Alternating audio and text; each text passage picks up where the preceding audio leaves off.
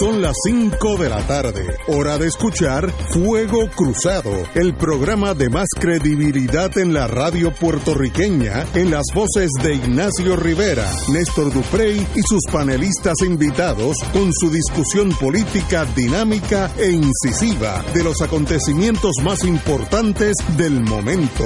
Fuego Cruzado comienza ahora. Muy buenas tardes amigos y amigas. Hoy es martes 14 de mayo. Hoy es el primer día. Yo sé que algunos pueden di- eh, eh, disentir de mí. Hoy es el primer día que yo siento el calor de verano que me dio duro. Eh, Oh, no, y el calor estaba pero hoy, insoportable. hoy, hoy es verano. Eh, por eso es que se calienta el Atlántico. De vez en cuando vienen unas Se marcó en un momento dado Ay, eh, 91, 91 grados No, hombre, de no. calor. Este, y, y de verdad, hoy- ya empezó el verano, así que bueno, eso Sí. es bueno para la naturaleza, tampoco, para que uno se, a, a mí me gustaría que hubi- hubiera aire acondicionado todo el tiempo. Guatemala es un sitio que siempre tiene un aire acondicionado, 70 grados por ahí, es extraordinario, pero nosotros no ¿Tú somos sabes dónde Guatemala. es bien chula la temperatura también? ¿Dónde? En Roma. Roma. Sí, en Roma. La vela Roma, Sí, eso es aparte. Mira, en Roma ahora mismo debe haber hasta debe hacer hasta fresquito. ya son las son las 5 más 8, son las 2 Mira. de la mañana, los muchachos están... Ahora mismo está en 12 grados, déjame ver cuánto está en 12. está en 53 grados Sí, sí. Wow. Fahrenheit. Eso es, mira, Oh, ya, ya. En el Borgo Pío ahora, Sí, que son sí. las 10 de la noche. abriguito. Con un abriguito, Sí, comiéndose un osobuco de ternera. Y un vino tinto bueno. para los que beben. Sí. en- bueno, Yo ahí con estamos. un zumo de arancha. Zumo de naranja, de que es jugo de, de- Jugo de de China, China. aquí entre nosotros. Sí. Pero estamos aquí, Romancing the Y Stone. hay que quedarse aquí. en el verano nuestro, que lo que falta son tres No, no, no, meses no. a todo vender, a todo vender, pero espero que no venga the big one, una tormenta. eh, espero. Tú sabes que dicen los, no diga, no me diga que, los me, mayores. que me asusto. los- ayer yo estaba en la farmacia y estaban hablando. Yo oigo los viejos cuando hablan. Los más viejos que yo. Eso es un calor de tormenta. No me diga eso Sí. que me da cosa más. Y qué calor de tormenta, Jesus. Bueno, señores, vamos a otra tormenta que está pasando aquí. Tiene que ver con la policía de Puerto Rico. Oye, tú estás ahí adentro. Una orden emitida hoy, martes, por el juez federal Gustavo Gelpi, confirmó la salida inmediata de Arnaldo Claudio como asesor de cumplimiento técnico en la reforma de la Policía de Puerto Rico. Vamos para atrás un poquito. Hace unos años, el gobierno de Puerto Rico firmó con el Departamento de Justicia Federal un acuerdo, Consent Agreement, en la cual eh, el Estado de Puerto Rico indicó que se sometía, a, acordaba con el gobierno federal hacer unos cambios eh, educativos, de entrenamiento, de, de todas las facetas, equipos, para poner la, la policía en un de un nivel de F a un nivel aceptable dentro de, Estados Unidos. Por ahí han pasado varias policías, yo sé que la de Los Ángeles también pasó por eso, y el gobierno federal se incauta del entrenamiento y los cambios eh, necesarios para que la policía pues no sea una aberración a, a- lo que nosotros entendemos que debe ser una, una policía. Eso requirió que el juez El Pi, que fue el juez que tuvo el caso, sea el que maneja el cumplimiento de ese acuerdo entre dos soberanos, Puerto Rico y el Dep- Dep- Departamento de Justicia. Pero este señor Claudio, que era el, el- el que eh, oficial de cumplimiento, renunció hoy. Cito al señor Claudio. Mi ética y moral no me permiten continuar un trabajo donde hay un despilfarro total de dinero del erario público y ante, ante esta situación prefiero salir para que se haga conciencia de eso y que se mida de cerca cómo se está utilizando ese dinero para bienestar de la policía. Wow. Es una decisión que llevo un, buen tiempo y llevo dialogándola con mi conciencia con el juez El- en mis comunicaciones con el juez El Pi. A pregunta de, qué pasará con la oficina de asesor de cumplimiento ahora, Claudio se dijo, indicó, eso es el problema del juez, y lo es porque el juez es que está a cargo del caso. La salida de Claudio sucede a menos de un mes de la salida de don Héctor Pesquera frente al Departamento de Seguridad Pública, bajo el cual se encuentra el negociado de la policía, que quedó en manos de Elmer Román. En, cuanto se conoció la salida inminente de Pesquera, el presidente del sindicato de la policía, Ismael Rivera, solicitó la asignación de Claudio a la secretaría, cosa que no va a suceder. Claudio felicitó a Román, quien se estrenó frente a, la policía el primero de mayo durante el paro nacional, luego que, que, que el día de manifestaciones concluyera sin mayores contratiempos. Sin embargo, a principios del 2018 los informes del Monitor Federal dejaron mal parada la administración Roselló respecto a las protestas del día de primero de mayo del año anterior. A finales del 2018, un informe de Claudio concluyó que tres pilotos de la Fuerza Unida de FURA fueron trasladados por represalias cuando se negaron a transportar civiles en un helicóptero de la policía para el cual no tenían autorización. Para el gobernador Ricardo Rosselló, la conclusión del informe demostró un acto de mala fe por parte de Claudio. Bueno, ellos tomaron un sampo, una muestra de 18 traslados, etcétera, etcétera. Bueno, para no seguir con la novela. No, pero hay que seguir porque la novela este tiene señor una razón. Claudio, este señor Claudio eh, renuncia. Yo creo que la alegación más seria que él hace es que no puede quedarse con los brazos cruzados ante lo que, palabra de él, el despilfarro de dinero por eh, esta unidad eh, monitoreada por el juez El Pi, que es la que tiene a cargo modernizar la policía en todos los sentidos. Eh, una, decisión sabia, errónea, no, no se sabe, pero no hay duda que deja, deja entender que hay problemas, según la visión de Claudio, con el, monitor y el manejo del Tribunal Federal sobre la Policía de Puerto Rico. Alegaciones serias eh, no le hacen bien a Puerto Rico en el sentido de que pues nos pone de nuevo en una tormenta momentánea que nos saca de, la visión que es que la, policía tiene que tener mejor entrenamiento, mejor equipo, mejores eh, oficiales y, eso pues ahora se trastoca por momentáneamente. Compañero, don Néstor Duple. Sí, eh, esta mañana yo fui uno de los sorprendidos, me imagino que muchos.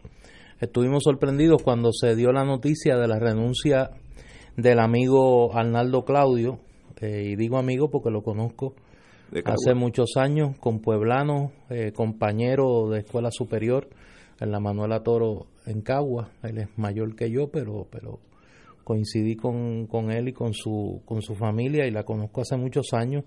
Eh, y pues conozco que es una persona seria, es un funcionario probo, de vasta experiencia en el gobierno federal y que desde el inicio ha tenido serios tropiezos para hacer su trabajo de monitor de la policía, velando porque se cumpla el acuerdo entre el Departamento de Justicia Federal y la Policía de Puerto Rico con el Departamento de Justicia de Puerto Rico como garante del mismo. Y quiero dejar eso, yo creo que eso hay que recordarlo, porque un poco aquí intercede en el medio de ese camino la figura del juez Gustavo Gelpi.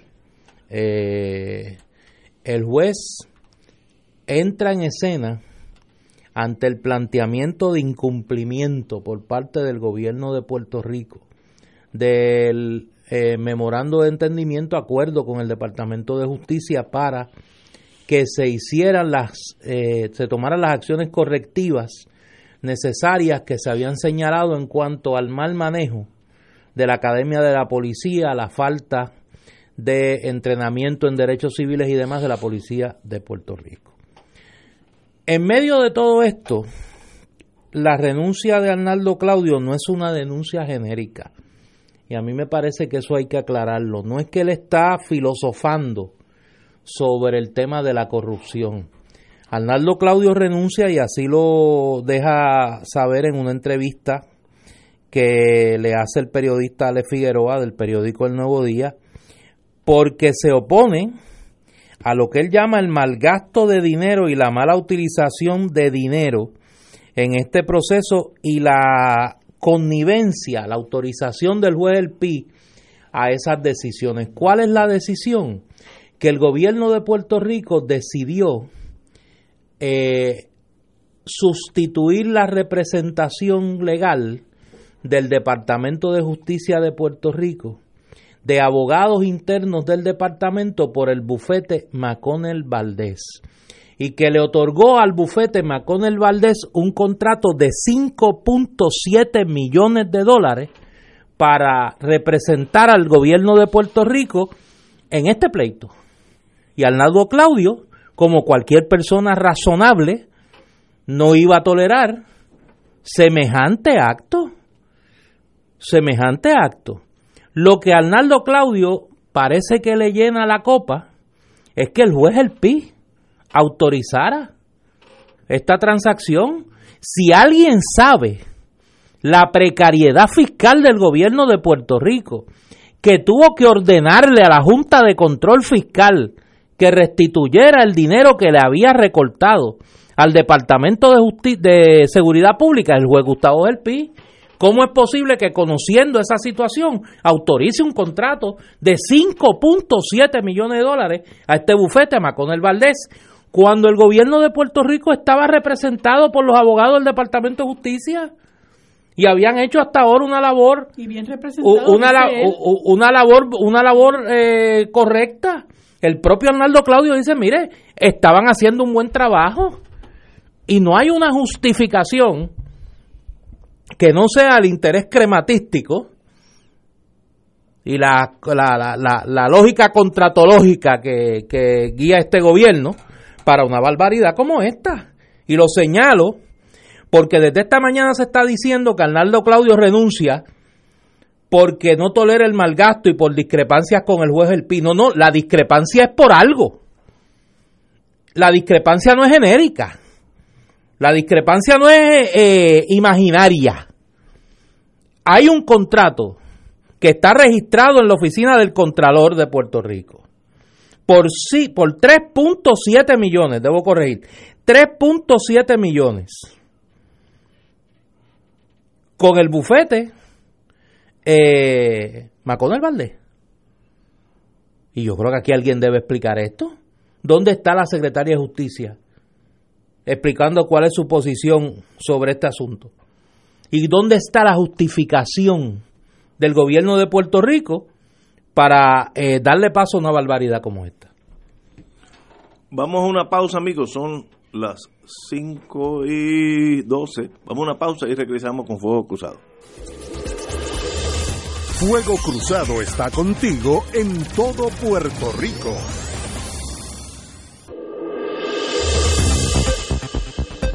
Y ahora continúa Fuego Cruzado. Back in the US Estamos hablando de US el Tribunal Federal, vía el juez. Hoy aceptó la renuncia del coronel Arnaldo Claudio, que era el monitor de la policía, ya que el monitor, la, la, policía de Puerto Rico está como bajo un protectorado del gobierno federal en el sentido de que el gobierno firmó un acuerdo para evitar sanciones aún mayores de los problemas que había en la, policía de Puerto Rico y eso ha pasado en Estados Unidos también, así es que nosotros no somos el patito feo, pero no hay, no hay duda que, que hay una alegación muy seria de este señor Claudio sobre que lo que él entiende que hay un despilfarro de dinero que debe irse dinero a la policía y no a abogados. Ahí yo no voy a entrar, pero compañera, diga usted. Pues mira, a mí me parece que esto es de verdad escandaloso porque el propio señor Claudio, con quien uno podría tener algunas diferencias, pero verdad, nada en términos eh, medulares con la forma en que manejó el asunto de la reforma de la policía, hace unos señalamientos extremadamente serios eh, como, como que, motivan su renuncia. Y lo que principalmente dice es del despilfarro del dinero de fondos públicos, gastos excesivos de los fondos públicos y destacó particularmente el contrato con el bufete Maconel Valdés que sustituyó a los abogados del Departamento de Justicia. Yo creo que eso es escandaloso porque yo no veo por qué no podían continuar los abogados del Departamento de, Justicia cuando la implementación de la reforma de la policía se paga de dinero público. Y yo no sé qué es lo que tiene el bufete el Valdés, porque esa gente guisa con todos los, con todos los gobiernos con todos los gobiernos ellos guisan, hacen legislación, este, son abogados del gobierno, pero ellos arañan hasta con el rabo. Y la verdad es que guisan con todos los gobiernos. Llegaron al punto de insertarse en la reforma de la policía, desbancar a los abogados de justicia. Y hay una pregunta que hizo Néstor que yo creo que hay que preguntársela también, porque el, el, juez no va a hacer expresiones públicas en cuanto a eso, según lo que yo entiendo. Pero ¿qué dice la secretaria de justicia? ¿Cómo la secretaria de justicia permitió que una cosa como esta ocurriera?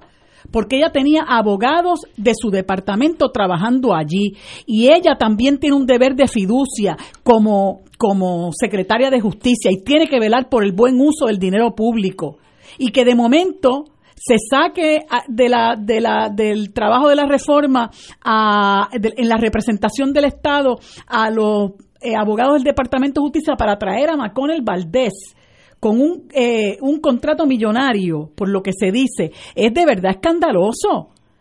Y entonces dice el, el, el muy antes de que de que Claudio aparentemente hiciera comentarios sobre el porqué de su renuncia, el secretario de Asuntos Públicos Maceira inmediatamente dijo que ellos no podían entrar en, eh, a hacer comentarios porque empezar a discutir las razones por las cuales eh, el monitor se iba, pues era una falta de respeto.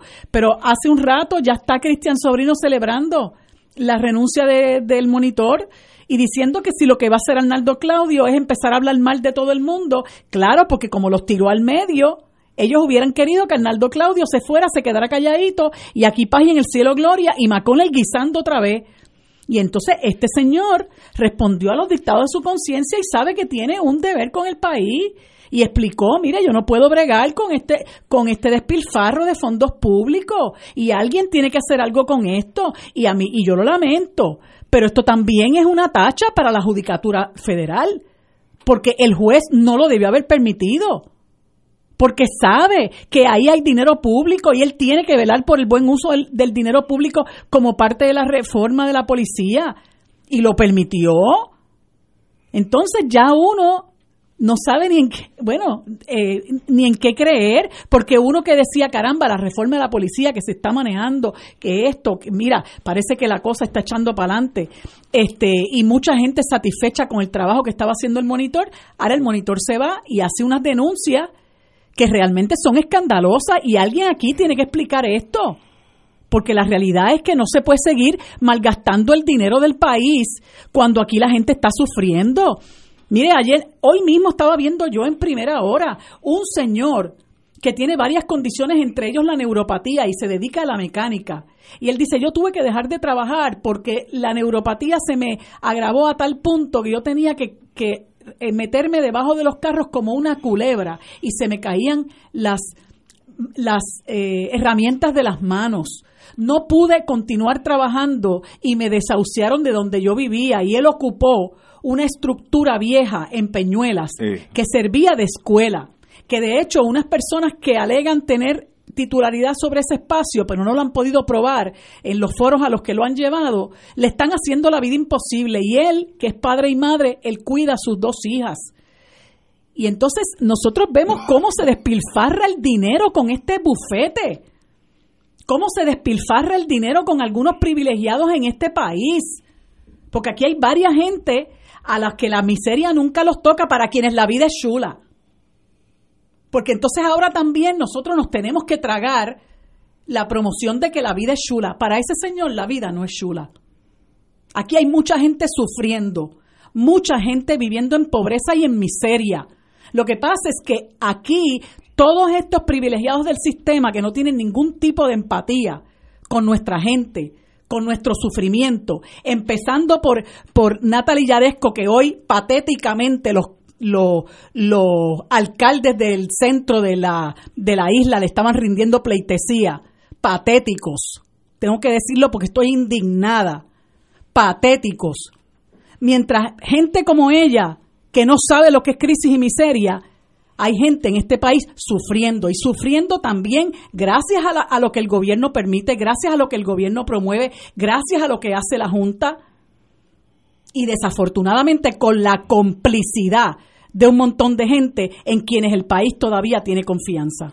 Sería interesante si hubiese asamblea legislativa en Puerto Rico si hubiese asamblea legislativa en Puerto Rico y no viviéramos un régimen de partido único, que la asamblea legislativa citara a Arnaldo Claudio y que Arnaldo Claudio diga cuáles son las situaciones de despilfarro de dinero, porque dice que la que destaca es la del contrato a Macón el Valdés. Si destaca esa es porque hay otra. ¿Cuáles son las situaciones de despilfarro de dinero que llevaron al Darlo Claudio a renunciar a la posición de monitor del acuerdo de la policía y el Departamento de Justicia Federal. ¿Quiénes son los intermediarios de este contrato? ¿Quiénes son los intermediarios? Aquí tuvo que ver algo el hecho de que el juez Gustavo Gelpi, antes de ser juez federal, trabajara en el bufete Macón del Valdés. Aquí tuvo algo que ver la figura de Marco Rodríguez Ema, que ahora trabaja en el bufete Macón el Valdés. Yo pregunto, porque ese contrato no se da solo, del Departamento de Justicia no fueron a buscar al bufete Macón el Valdés. ¿Quiénes fueron los intermediarios de este contrato y por qué? ¿Y cuál es la posición de la Secretaría de Justicia? Wanda Vázquez sobre esto. Que tiene que ser lo, lo suficientemente escandaloso para que una persona como Arnaldo Claudio, comprometida con el proceso de reforma de la policía, que tuvo que tolerar las groserías y las actitudes de Héctor Pesquera, y aún así se mantuvo en su puesto para hacer cumplir ese acuerdo, haya renunciado. O sea, yo creo que esto es más serio de lo que, de lo que uno ve a simple vista. Y, se, y, y lleva a uno a hacerse una pregunta de umbral ¿Dónde para la voracidad de corrupción de este gobierno? O sea, ¿dónde se detiene la voracidad de corrupción de este gobierno?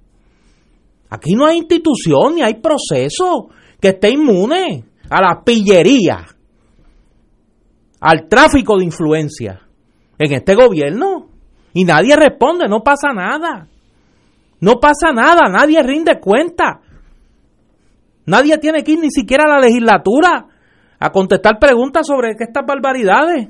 O ya se nos olvidó Noel Samot. Se nos olvidó Noel Samot. Se nos olvidó Ricardo Ramos. Se nos olvidan los funcionarios que se han ido de este gobierno denunciando actos de corrupción y no ha pasado nada. Absolutamente nada. No puede ser. No puede ser estoy un minuto de silencio, pero es a propósito. Eh, sí, nosotros sabemos que está no, este no yo, yo no, no, no, no, no puedo entrar en este tema. Me une unos lazos de amistad muy profundas. De paso, hoy almorcé con el juez Pi, así que sería impropio yo, pues, entrar en este tema, porque no, no podría ser parcial. Y yo me conozco, no puedo ser parcial con mis amigos, así que eso es un... si es defecto, pues lo tengo, y se acabó.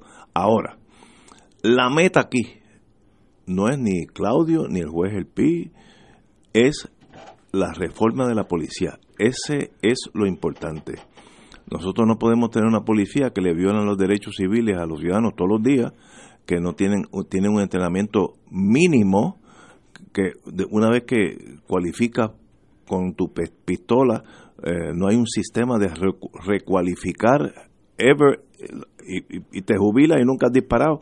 Es, una policía que estaba en, en, un desastre. El gobierno federal dijo, yo me encargo de esto porque ustedes tienen eh, que mejorar esa policía y ese es el acuerdo que, el consent agreement que se firmó.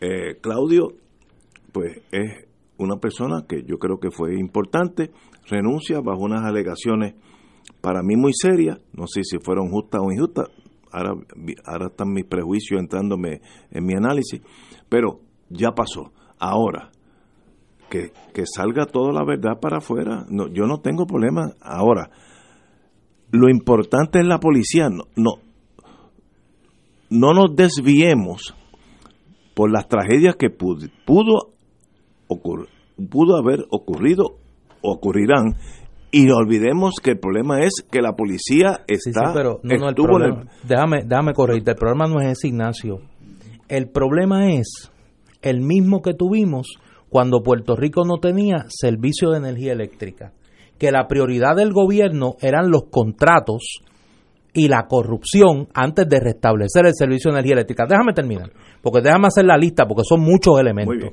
Son muchos elementos. tiene la palabra. La prioridad del gobierno no fue poner sobre sus pies el sistema educativo. Fue que Julia Keller repartiera billones de dólares, billones de dólares en contratos, a costa de la educación. La prioridad del gobierno no es en este momento, y es lo que dice Arnaldo Claudio, la reforma de la policía. Dice, yo me tengo que ir, porque esta gente lo único que le interesa es el despilfarro de dinero a costa de la reforma. Es el denominador común. Los graves problemas estructurales de Puerto Rico en estos dos años han sido secundarios al afán de lucro, a la pillería, al saqueo, y hay que llamarlo así, al saqueo. ¿Quién iba a pensar aquí, en serio, Ignacio? Y yo entiendo, yo los afectos de nadie los cuestiono, porque no permito que se cuestionen los míos. Y yo eso lo respeto. Pero ¿quién iba a pensar aquí en su sano juicio que nosotros íbamos a estar discutiendo que la reforma de la policía está paralizada prácticamente y que el monitor de la policía tiene que renunciar porque hay un escándalo de corrupción? O sea, eso es inaudito. Eso es inaudito como era inaudito que Julia Keller despilfarrara dos billones de dólares en contratos. Como era inaudito que aquí la gente se muriera porque no había energía eléctrica y esta gente estaban repartiéndose contratos en el COI Entertainment Center. O sea, nosotros llevamos dos años sufriendo el costo social de la, de la voracidad económica de este gobierno, de la pillería, y no pasa nada. No pasa nada. Ahora este es el colmo. Este es el colmo del, del saqueo en el gobierno de Ricardo Rosselló. Como dije anteriormente, no voy a entrar en las cuestiones personales, sobre todo con el juez El Pi. Yo no conozco al coronel Claudio.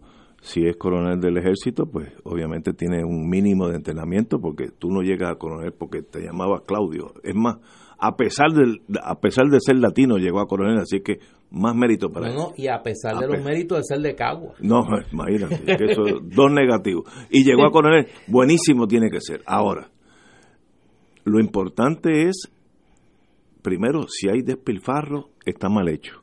Si hay corrupción, está mal hecha. No, no creo que eso es debatible. Ahora, no nos olvidemos de mejorar la policía que eso incluye hasta equipo, comunicaciones, cosas básicas que se habían abandonado. El rol de Claudio era ese, se frustró y bueno, pues God knows por qué, yo, yo no sé por qué se frustró. Ah, pues para eso tenemos una Secretaría de Justicia, un, un, FEI, eh, tenemos un... ¿A quién tenemos? Un FEI. ¿A quién? La Secretaría, eh, la Secretaría de Justicia, tenemos investigación. Ahora, mi posición es que se sepa toda la verdad a la larga. Eso no es, este trayecto no es fácil para mí en el sentido de mis emociones muy cercanas al juez El Pi. Tanto así que cuando yo tengo casos con el juez El Pi, él se inhibe con razón porque somos amigos. Así que es imposible que yo sea neutral aquí. eso no puede ser. Por tanto, no voy a hablar eh, a favor de él pero que se sepa la verdad, que salga todo para afuera y que se haga justicia y que se mejore la policía, que eso afecta al ciudadano totalmente.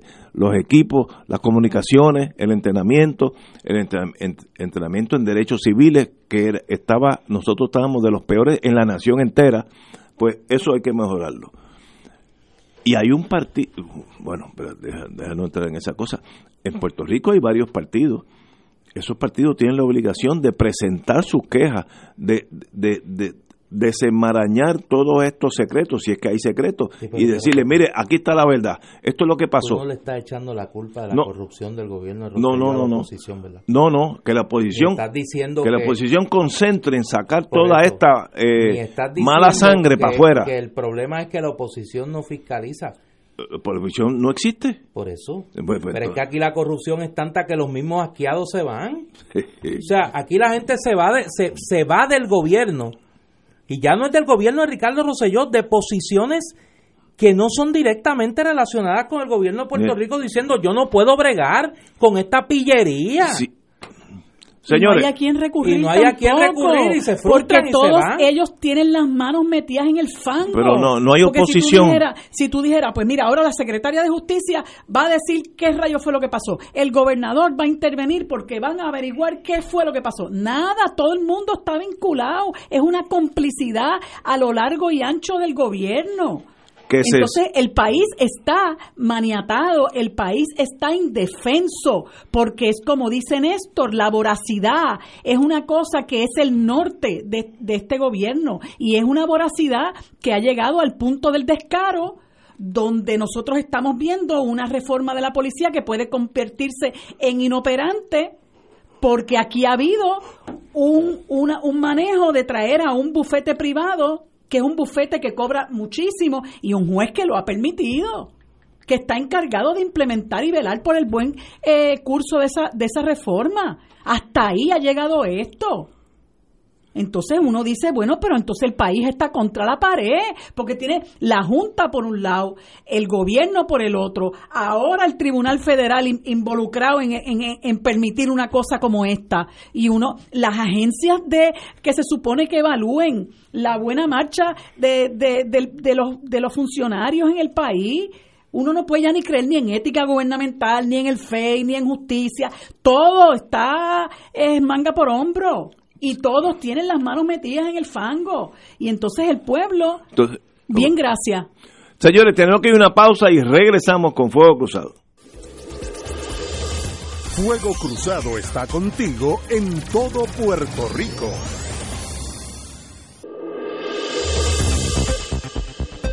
Y ahora continúa Fuego Cruzado.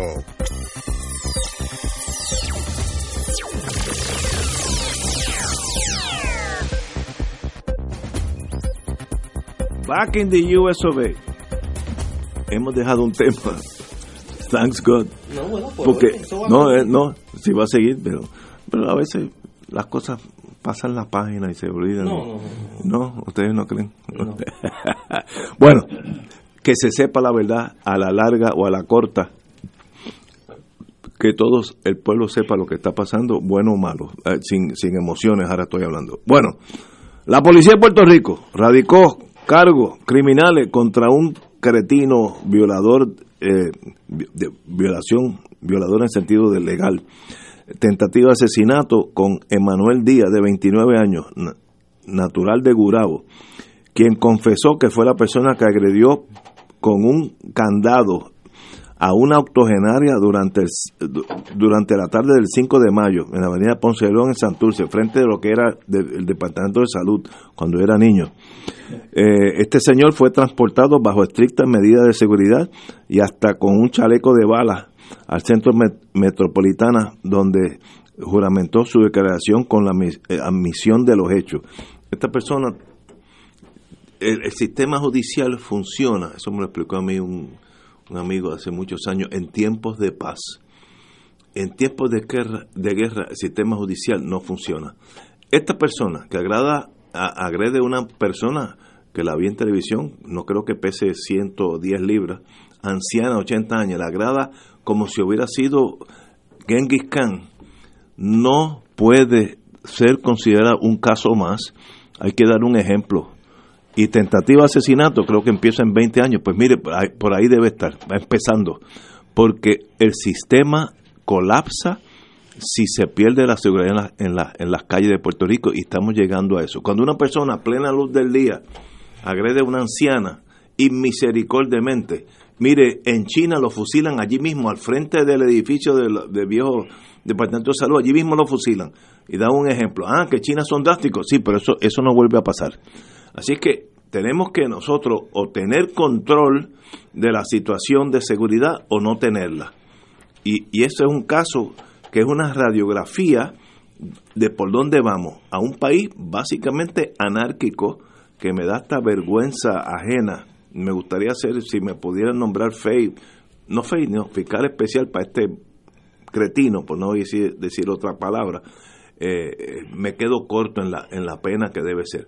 No puede haber perdón de Dios a una persona que hace una cosa como esa y espero que la justicia no se entre en esta burocracia de siempre, o la estábamos criticando ahorita, vuelvo la critico yo ahora, no puede haber burocracia en este caso, tiene que haber sanciones severas contra ese tipo de ser humano, sea hombre, mujer, lo que sea, no puede haber eh, misericordia.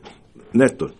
Mira, este caso es un caso que ha levantado con mucha razón eh, una cantidad de pasiones en el debate público porque es indignante eh, las escenas que uno ve de la agresión a esta pobre anciana que aún tratando de huir pues recibe eh, la agresión de este individuo. Pero también hay un elemento que yo sé que no es muy simpático traerlo a la discusión que es la condición mental de este individuo. Ya tiene que estar agematado. Eh, es una regla 240 natural. Y, Pero si está loco, que esté guardado.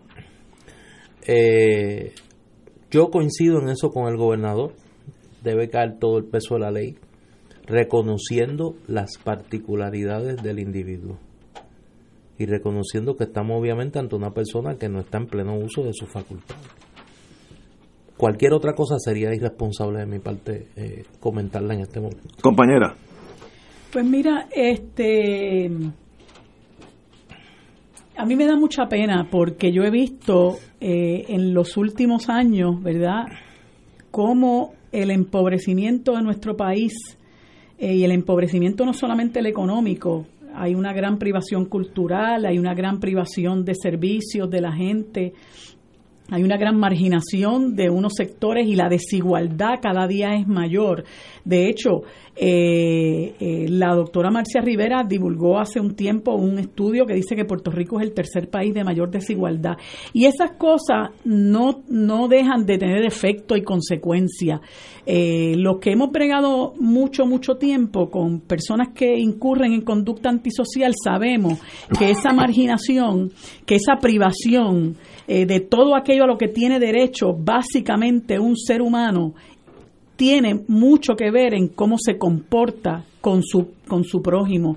Y muchas veces la gente que tiene problemas económicos, que tampoco tiene inteligencia emocional, que está privado de servicios para atender los problemas que le aquejan, pues muchas veces recurren a la violencia porque no saben bregar de otra forma y maltratan en ocasiones a sus propios familiares, se da el maltrato a los niños, se da el maltrato a los ancianos, se da maltrato a, a las mujeres, se da maltrato a las mascotas, se da maltrato entre los vecinos. La gente resuelve los problemas a galleta limpia, a tiro limpio, porque también el sistema, en vez de colaborar con, consciente de ese problema social y económico enorme que estamos atravesando desde hace mucho tiempo, el sistema sistema le da tres pitos.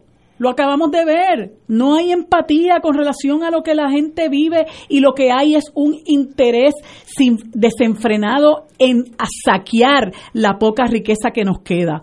Y tristemente, con, unido a todo eso, aquí hay un grave problema de salud mental y no se atiende tampoco porque uno recurre en muchas ocasiones a buscar servicios psicológicos para cosas tan sencillas como una pareja que tiene un problema de comunicación y necesitamos que se comuniquen para que puedan eh, criar a sus hijos en armonía, criar a sus hijos, ¿verdad? Con, con, sin rencores, crear a sus hijos pensando únicamente en, en ellos. Pero no tienen dinero para pagar esos recursos, el Estado tampoco los provee, el Estado tampoco los tiene, o sea que la gente está literalmente al garete.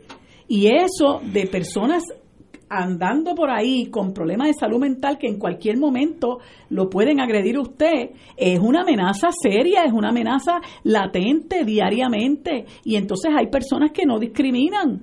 Yo no sé cómo ocurrió esto, ¿verdad? Este, pusieron un video yo me negué a verlo, pero, pero es una cosa trágica entonces ahora arrestan a este muchacho que alegadamente este confesó los hechos y cuando vaya a las manos de los abogados de la Sociedad para Asistencia Legal, lo primero que van a ver es su condición mental y lo van a referir a unas evaluaciones de procesabilidad para ver si la persona entiende la, la, este, la naturaleza de los hechos en, en los que ha incurrido y si puede ayudar en su defensa. Y por ahí va a comenzar y mientras tanto la pobre viejita se quedó con su, con su pedra o, o, el, golpe, ¿verdad? Le radicaron una tentativa de asesinato porque imagínate, ante la fragilidad de, de, la persona perjudicada y la forma en que fue agredida, este, pero es un problema muy complejo, por lo tanto, limitarse como hace el gobernador a decir que le caiga todo el peso de la ley, esa es la fácil. Esa es la fácil, eso es lo que usted hace al final del proceso, al final del problema, pero usted se olvida cómo ese muchacho llegó hasta ahí. Y eso es lo que el gobierno no quiere mirar. Ninguna de las administraciones le importa la salud mental de la gente, la condición económica de la gente, la marginación, la privación, ninguno de los problemas que el propio gobierno ha creado, una sociedad de extrema desigualdad. Eso no se ocupa nadie de resolverlo y hoy día estamos peor. Hoy día estamos peor porque con las medidas de austeridad que está imponiendo la Junta, yo me imagino que en un rato hablaremos del contrato de la Autoridad de Energía Eléctrica, pero con las medidas de austeridad que está poniendo la Junta, que lo que está es obligando a la gente a vivir cada vez más en la miseria, aquellos que no puedan irse, porque algunos recurrirán eh, eh, por el exilio, pero pero sencillamente plantearle al país que caiga sobre él todo el peso de la ley, sencillamente es un, es, es, un, es un pedazo, es una porción de lo que el gobierno está obligado a hacer para evitar que esto siga ocurriendo. Señores, tenemos que una pausa y regresamos with Crossfire. Esto es Fuego Cruzado por Radio Paz 810 AM. Y ahora continúa Fuego Cruzado.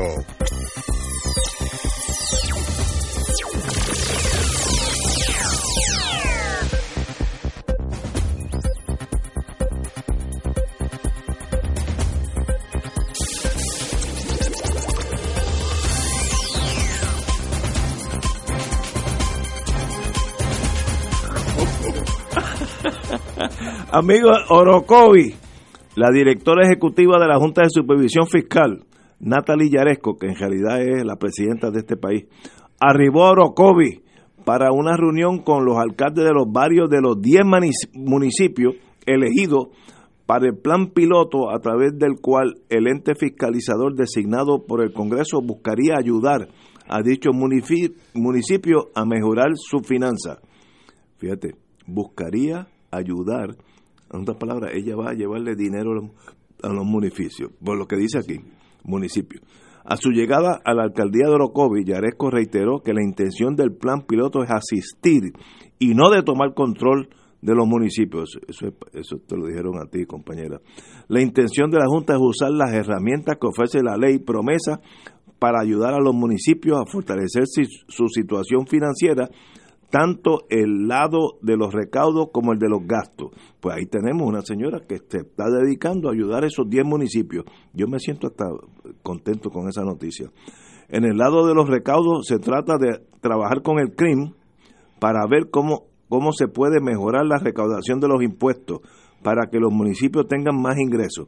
En el lado de los gastos se trata de trabajar con los municipios para ver si se pueden lograr eficiencia, si pueden tener servicios compartidos, etcétera, etcétera. Otra palabra, traducido, traducido al español, más austeridad a todos los municipios de Puerto Rico. Esa es la meta de la Junta de Promesa eh, y sencillamente la esa, como dije al principio, hace ya cuando se creó Promesa, es una agencia de cobro y están aquí no para beneficiar a esos 10 municipios, municipios, están aquí para cobrar dinero y pagarle a los bonistas. Esa es la misión de ellos. no me la adornen con toda esta miel de abeja. Eh, entonces voy a ayudarlos. No, no, usted no está ayudando aquí nada, usted está cobrando. Y, y tampoco tiene problema con eso porque la, la, ley se creó por el Congreso a esos efectos y, lo hicieron en Detroit, lo hicieron en Nueva York.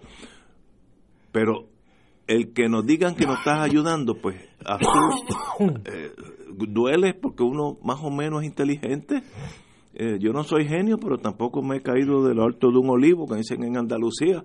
Yo más o menos sé lo que está pasando.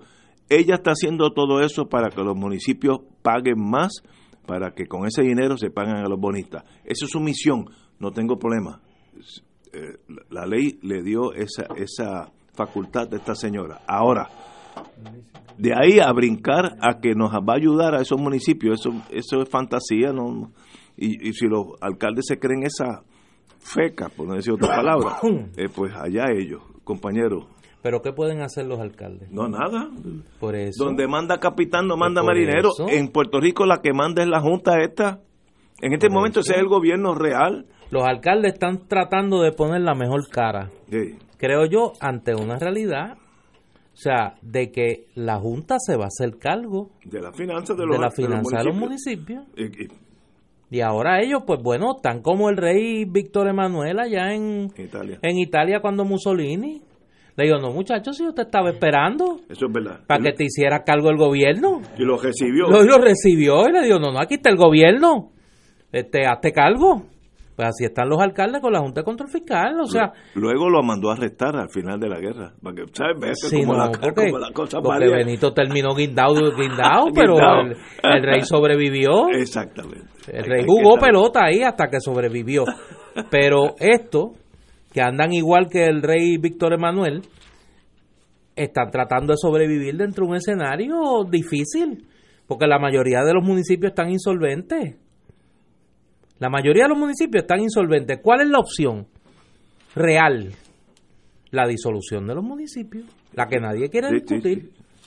Y entonces ellos están tratando de mantener una apariencia de poder, como el gobernador, ya a escala nacional, a cambio de entregarle eh, la administración, las decisiones fiscales a la Junta de Control Fiscal, para mantener ese, esa parcelita de poder.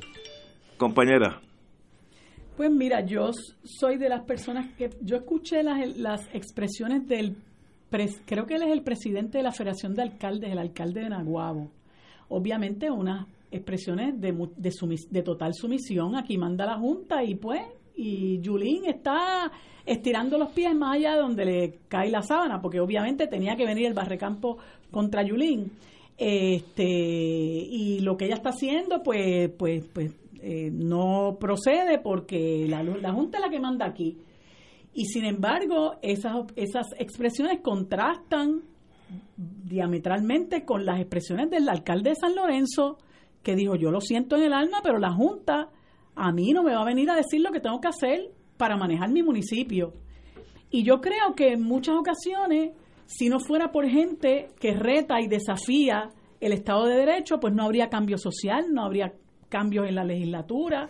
Yo recuerdo hace en la década del 70 había una legislación que decía que el marido era el administrador de la sociedad legal de gananciales, es decir, tú te callas y yo hago lo que yo diga. En el viejo código. Correcto, y la y la y la y la mujer tenía por disposición del propio código eh, civil que llevar el apellido del marido. Que muchas no lo hiciéramos era, es otra cosa, pero lo decía el Código Civil hasta la reforma del 1979.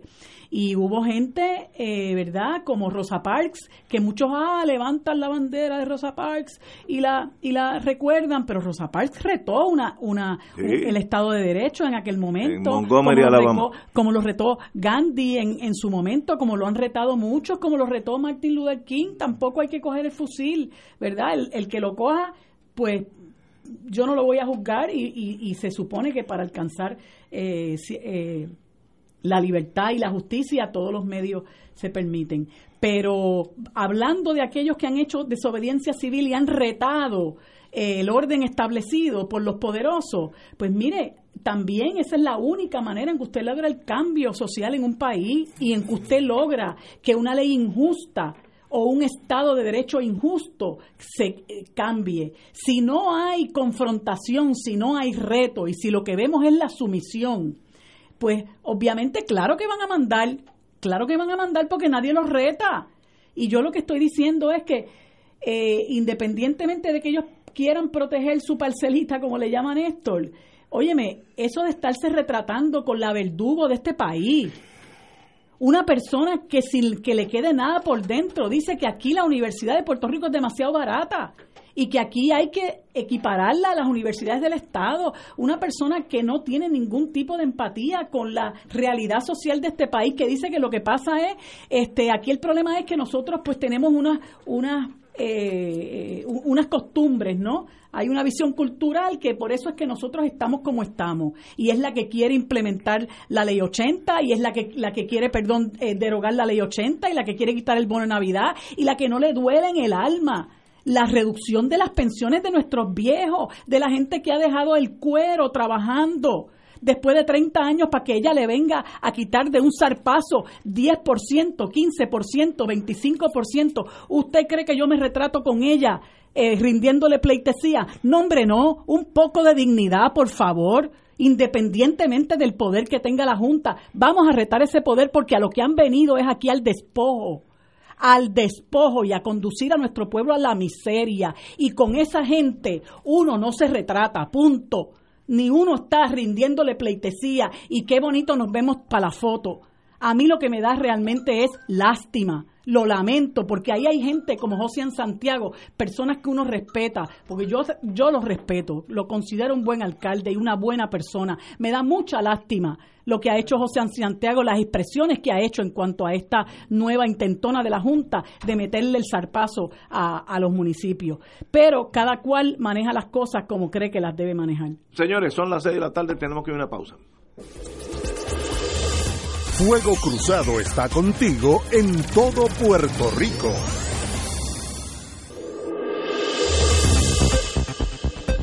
Y ahora continúa Fuego Cruzado. Amigos y amigas de Fuego Cruzado, regresamos a Fuego Cruzado. Hoy ha sido la primera hora algo agitada. Ahora voy a tener algo en cuestiones menos conflictivas. ¿Cómo es? y es el alza de por lo menos un 5%, a, el primera de las alzas de electricidad, que empieza en julio, eh, un 5% en la factura suya de electricidad, así es que vaya buscando el quinqué y los abanicos de techo en vez de aire acondicionado, porque la cosa va a estar más y más difícil. Eh, como todos sabemos, hay un acuerdo de reestructuración con ciertos bonistas y la Autoridad de Energía Eléctrica y esto resultará en un aumento de al menos al principio 5% de la factura de julio de, este mes, eh, incrementando que sería el primero de por lo menos tres consecutivos solo para pagar deuda de la corporación pública. Eh, Energía Eléctrica debe más de 9 billones, debe más del valor de toda la infraestructura de energía eléctrica, me dijo, oí por la radio a un ingeniero hablar. Ah, así es que es un caso también de una quiebra difícil de hasta de comprender cómo debemos 9 billones de dólares. Tenemos un sistema antiquísimo, eh, con una bien delicado en, su potencial de generar electricidad bajo todas las circunstancias. Espero que este año no venga una tormentita, porque una tormentita nos nos chupamos dos, tres meses de nuevo sin luz porque estamos marginalmente electrificados. Pero para pagarle a los deudores, que eso es prioridad, desgraciadamente, eh, hay que aumentar 5% a todos nosotros.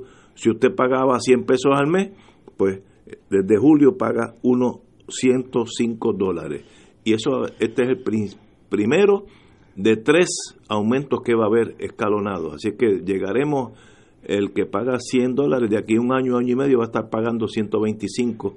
Pero eso no, esos 25 no son para comprar nuevos generadores, electricidad, cable, no, es para pagarle a los bonistas, porque debemos 9 billones de dólares. Néstor. Cuando se habló originalmente de este de este acuerdo, se habían adelantado dos cosas. Número uno, que iba a implicar un aumento dramático en la tarifa de energía eléctrica, como se anticipa en el artículo del periódico El Nuevo Día de hoy. Y lo segundo, que me parece que es más preocupante todavía, que tiene el efecto de desincentivar las iniciativas individuales y comunitarias dirigidas a desarrollar fuentes alternas de energía. Me parece que uno de los de los elementos más socialmente onerosos de este acuerdo es el que prácticamente le impone una contribución a manera de pago a aquellos que produzcan energía. Es decir, si yo decido desconectarme de la de la red y desarrollar mi propio sistema solar con Luis Enrique los viernes y nos vamos a cantar por ahí este cómprame un sistema solar. Exacto. Pues entonces yo tengo que pagarle a la Autoridad de Energía Eléctrica. Por, sí. Por yo producir energía. Increíble. Por yo separarme de, de la red. Y entonces, ¿dónde queda el objetivo de política pública del gobierno de desarrollar fuentes alternas de energía? ¿Dónde queda la iniciativa que han anunciado tantas veces Larry Seilhammer y Eduardo Batia de que van a promover el establecimiento de microredes que generen energía alterna a lo que produce la autoridad? De acuerdo a ese acuerdo, de, de acuerdo a lo que se negoció, como me parece que muy bien señaló Eduardo Batia hoy, es uno de los acuerdos más onerosos para el pueblo de Puerto Rico porque no solo, no solo, es, no solo es oneroso al bolsillo del consumidor, hipoteca las posibilidades de que Puerto Rico desarrolle de verdad una política energética alternativa a la dependencia del petróleo. prácticamente la penaliza. Es otra barbaridad. Como si, como si faltaran barbaridades. Pues mira, este, yo estuve leyendo con, con detenimiento, ¿verdad? Lo que publica el Nuevo Día con relación a la, a la, al acuerdo este, que ya uno ha perdido toda esperanza con esta juez Laura Taylor Swain porque ya no se le mueve una fibra del alma. Ya no, eh, eh, ¿verdad? No, no, liquidó con el, el acuerdo ese de Cofina por 40 años y ahora viene este otro que según lo que explican los que saben, nosotros en unos años pues vamos a terminar pagando 20, 26 años, 20, perdón, 26 centavos por el kilovatio hora, cuando aquí se prometió que el los abonados pagarían 20 centavos kilovatio hora. Eso es lo que había, se había prometido por este gobierno. Entonces ahora resulta que usted empieza a, a, ver eh, todos los cargos el cargo de transición 2.8 centavos. Después este cargo de transición va a ser, va a ser perdón, el, el, cargo de transacción se va a sustituir por el de transición. Y ese de transición, olvídese que eso sigue por ahí en adelante. Y luego a eso se le va a sumar otro cargo más eh, porque nosotros, los abonados, vamos a subsidiar todas aquellas entidades e instalaciones públicas que no paguen luz. Las vamos a subsidiar nosotros incluyendo personas de, de escasos recursos que yo no, ¿verdad? No los quiero culpar porque aquí hay lamentablemente la pobreza, a eso es a lo que condena a la gente, ¿verdad? A que no pueda ni siquiera cumplir con el pago de los derechos básicos porque tampoco el Estado este, se los garantiza como debería ser, ¿verdad? Que no fueran, eh, eh, no fueran penalizados, no fuera penalizada un sector de la población que somos, ¿verdad? También trabajadores, para estar subsidiando eh, eh, el, consumo de un derecho que nos debería asistir a todos. Y entonces, encima de eso, este, hay un cuarto cargo que, como decía Néstor, aplica a aquellos abonados que se desconecten de la red eléctrica, o sea que es como, como el impuesto al sol que comentan, este, aquellas personas que generen energía propia, como las residencias o empresas con sistemas solares de generación o similares. Y cuando nosotros venimos a ver, pues por todo lo, por toda la vida de este acuerdo, eh, nosotros vamos a tener un alza considerable en la luz, muy contrario a lo que está diciendo el gobernador. Porque yo quisiera en alguna medida que el gobernador se enfrentara a personas como el amigo Rolando Emanueli, que es abogado de la UTIER en todos estos casos de título 3, este señor Tomás Torres Placa, que es representante del consumidor en la Junta de Gobierno de la Autoridad de Energía Eléctrica, para que, para que ¿verdad? el país tuviera la oportunidad de confrontar esa versión que da el gobierno de que aquí finalmente va a bajar el consumo de luz y, y, lo triste del asunto es que esta, esta, eh, este acuerdo también se basa en unas proyecciones que, como, como bien dice este Figueroa Jaramillo, eh, son proyecciones eh, inciertas, porque eh, mientras la gente se siga desconectando, mientras la gente se siga yendo del país, pues mire, usted no puede hacer proyecciones de ingresos de la Autoridad de Energía Eléctrica porque eso es totalmente incierto. Eh, y, y lamentablemente el país está a la merced del trabajo que hace el gobierno, que como ya vimos con el asunto de Cofina, que como ya vemos con este asunto del acuerdo de la Autoridad de Energía Eléctrica, como vimos cuando se desmanteló la Comisión para la Auditoría del Crédito Integral de Puerto Rico, es el gobierno actúa en contra de los mejores intereses del país. Por eso es que ahorita comentábamos que nosotros estamos arrinconados porque no tenemos a quién recurrir y entonces mucha gente eh, a veces hasta, hasta eh, fundamentados en estereotipos, creían que se podía confiar en la juez Laura, Taylor Swain. Tampoco. Eso es otro, otro, otro callejón sin salida. Entonces, el asunto es qué nos queda a nosotros, ¿verdad? Pues definitivamente nosotros tenemos que acabar de crear conciencia de que ni los malos ni los peores, porque todos operan en perjuicio del país y en beneficio de los intereses que ellos representan. Señores, de verdad. pregunto yo, aquí me alguien me escribe en broma, en broma y en serio.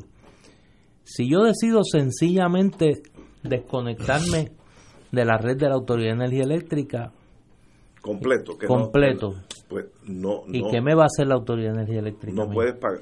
Yo no sé cómo te van a cobrar, pero, pero lo dice aquí que es un cuarto cargo que aplicará a los abonados que se desconecten de la red eléctrica o aquellos que permanezcan en ella, pero generen energía propia, como residencias o empresas con sistemas solares de generación o similares. ¿Cómo te van a atrapar a ti, el que estés totalmente desconectado? De verdad que yo lo desconozco. Porque la luz solar no me la pueden cortar. Ajá, pero parece que ellos han cortado todas las esquinas para imputarle impuestos a todo el mundo. Más y más difícil que, que tú te eh, entres en, energías renovables. Pero entonces, ¿cómo yo puedo decir por un lado de la boca, la política pública es el desarrollo de fuentes de energía renovables? Y todo este cacareo que han hecho de la nueva legislación de energía, para promover el establecimiento de microredes que generen energía renovable y por el otro lado firmar un acuerdo con unos con unos acreedores y decirle mira yo te voy a pagar y para eso yo voy olvídate a meterle a meter preso al que tenga un sistema de, energía solar pero fíjate que es que, es que aquí hay eh, un catch 22 una, una decisión difícil para energía eléctrica, la actual, mientras más gente se independice de su red, del consumo de electricidad, más difícil pagar los 9 billones de deuda porque va a haber menos ingresos. Así que en realidad energía eléctrica hace décadas que le ha puesto todas las posibilidades de hacerlo más y más difícil porque no quiere que se le vayan las ovejitas del rebaño, porque si se van a la luz solar, eh, pues dejan de pagarle. Entonces, ¿y quién coge la deuda de los 9 billones? así que hay una esquizofrenia de que sí, el plan es bueno, pero si se fuera todo el mundo, pues el, el Estado tendría que pagar esos 9 billones porque no, no habría ingresos. Eh, decisiones difíciles para, para, para el Estado, para el gobierno, porque mientras más jale por un lado, más pone en precario los ingresos para pagarle a los bonistas por el otro. Eh, El problema, en la parte de la ecuación que siempre se queda es, uno, ¿por qué no se auditó esa deuda para saber qué es lo que se debe pagar y qué no se debe pagar? Segundo, aquí no se va a procurar que nadie rinda cuenta. ¿Cómo es posible que se haya llevado a la quiebra a la Autoridad de Energía Eléctrica y la gente se queda tan ancha? O sea, eh, eh, aquí no, no, hay duda de que no solamente hay un afán por el saqueo, hay un afán por el encubrimiento también. Yo me imagino que lo que va a venir, me escribe un radio escucha y me parece que tiene un punto válido, es un impuesto al equipo que tú necesitas para instalar tu sistema de energía solar. A los paneles, a las baterías, y cuando a la, cablería y cuando la y hacerla virtualmente imposible de adquirir. Que hay algo de eso para, para que te quedes en el sistema para pagar la deuda. O sea, tú tienes dos decisiones difíciles. Eh, no, es un plano. Yo los invito a que vayan a quitar los paneles solares de mi casa. Exacto que vayan allá, que traten. Ahora, tú sabes, como, yo soy medio neurótico, no hay cosa que me moleste más de salir de Puerta de Tierra hacia Santurce, San Juan, Bayamón y ver el molino de viento que está allí al lado del crematorio, eh, mirando a las cuatro esquinas. Ahí se votaron entre 5 y 8, 8 millones de dólares y nadie sabe ni qué gobierno lo puso, quiénes fueron responsables. Eso es un asalto al fisco y ahí se fueron de 5 a 8 millones de dólares y está allí paralizado. Nadie responde por... Es más, uno no sabe ni quién fueron los que estuvieron envueltos en esa decisión, qué político, porque los dos partidos se protegen uno a los otros. Mira, y, y, lo que se le pagó a Lisa Donahue 45 millones se llevó Alex Partners de aquí. Lo único que ella iba a lograr era la reducción de un 15% de esa deuda. Llegó la Junta, se hizo sal y agua, pero ella cogió su chavo y todavía no se sabe dónde está. esa debe, estar, lo más bien. Oh, feliz de la vida. Imagínate, esa no tiene problema ni su, progen, ni su progenie por el resto de su vida. Pero esos fueron 45 millones votados con tal y mira que hubo oposición a que se le siguiera renovando el contrato a esa señora. Ella se burló del país, porque encima de eso, la única oferta o lo único que ella logró fue el 15% de rebaja en la, en la, en la deuda. Y, y, cuando llegó la Junta se hizo salir agua. Señores. Mira, para que no se nos olvide antes de irnos a la pausa, recordemos que el gobierno que colocó ese hazme reír en la avenida Kennedy fue el gobierno de Luis Fortuño. sí. Pero, pero ¿con qué misión? Esos muchachos estaban fumando hierba eh, eh, esa noche cuando... No, y el autor intelectual de esa barbaridad es quien hoy está dirigiendo la Autoridad de Energía Eléctrica, José Ortiz. Ese fue el que puso... Que Benifranqui Cerezo se burlaba con razón era el único eh, molino de viento que funcionaba con energía eléctrica. Una cosa, pero... O sea, solo funcionaba cuando estaba conectado al sistema de energía y eso es un síntoma del, del colapso de un país. Eh, eh, eso es hasta simbólico. Ahí tú ves un, un, un molino de, viento que en vez de generar, electricidad gastaba pues, gastaba electricidad ¿Quiénes fueron los genios? Mira, y para su honra, quien mandó a pagar esa barbaridad, ese ridículo, fue el gobierno de Alejandro García Padilla. Pues muy bien hecho por él, excelente. Vamos a una pausa, amigo. Fuego Cruzado está contigo en todo Puerto Rico.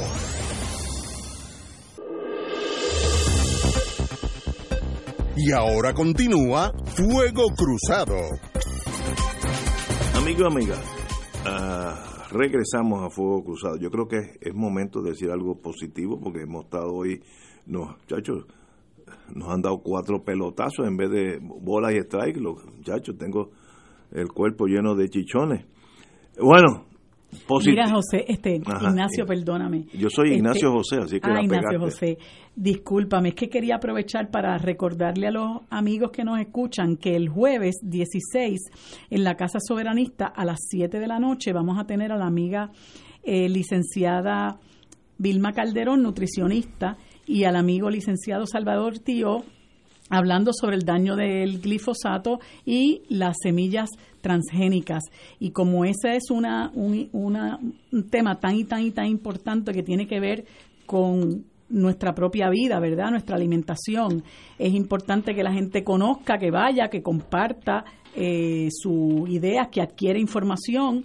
Este, y eso es como preámbulo a una marcha que va a haber el próximo sábado a las, siete, a las 10 de la mañana frente a los portones del recinto universitario de Mayagüez. Así que aprovecho para recordarles a todos que vamos a tener esa actividad y que lo pongan en la agenda.